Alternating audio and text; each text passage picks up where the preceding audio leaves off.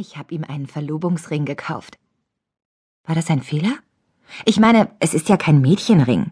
Er ist ganz schlicht, mit einem winzig kleinen Diamanten, den mir der Typ im Laden aufgeschwatzt hat. Falls Richard den Diamanten nicht mag, kann er den Ring ja umdrehen. Oder gar nicht erst tragen, ihn auf sein Nachtkästchen legen oder in eine Schachtel oder sonst wohin. Oder ich könnte ihn zurücknehmen und nie wieder ein Wort darüber verlieren. Im Grunde bin ich mir mit diesem Ring sowieso nicht mehr sicher, aber es kam mir so ungerecht vor, dass er gar nichts kriegen soll. Männer haben ja nicht viel von einem Heiratsantrag. Sie müssen den Moment einfädeln, sie müssen auf die Knie fallen, sie müssen die Frage stellen und sie müssen einen Ring kaufen. Und wir? Wir müssen nur Ja sagen. Oder Nein, je nachdem. Ich frage mich, wie viele Heiratsanträge prozentual wohl mit einem Ja enden und wie viele mit einem Nein. Ich mache den Mund auf, um Richard diesen Gedanken mitzuteilen, dann klappe ich ihn schnell wieder zu. Schwachsinn. Bitte? Richard blickt auf. Nichts. Ich strahle ihn an. Nur hübsche Speisekarte. Ich überlege, ob er wohl schon einen Ring gekauft hat. Im Grunde ist es mir egal. Einerseits wäre es wunderbar romantisch, wenn er es getan hätte, andererseits wäre es aber auch wunderbar romantisch, gemeinsam einen auszusuchen. Es ist eine klassische Win-Win-Situation. Ich nehme einen Schluck von meinem Wasser und betrachte Richard liebevoll. Wir sitzen an einem Ecktisch mit Blick auf den Fluss. Es ist ein neues Restaurant am Strand in der Nähe vom Savoy. Schwarzer und weißer Marmor, antike Kronleuchter und Clubsessel in hellgrau. Elegant, aber nicht protzig. Der perfekte Ort für einen Heiratsantrag um die Mittagszeit.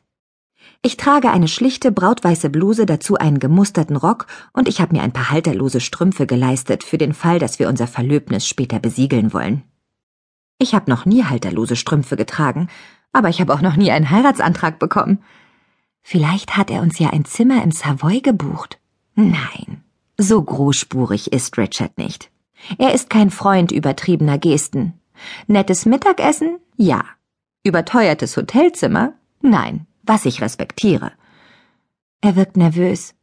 Er fummelt an seinen Manschetten herum, sieht nach seinem Handy und lässt das Wasser in seinem Glas herumschwappen. Als er merkt, dass ich ihn beobachte, lächelt er zurück. Gut. Gut. Es ist, als sprächen wir in einem Geheimcode, um das eigentliche Thema zu meiden.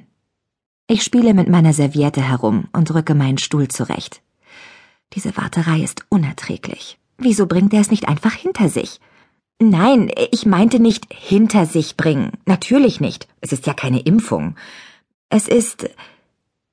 Nun, was ist es? Es ist ein Anfang. Ein erster Schritt. Wir beide gehen gemeinsam auf ein großes Abenteuer.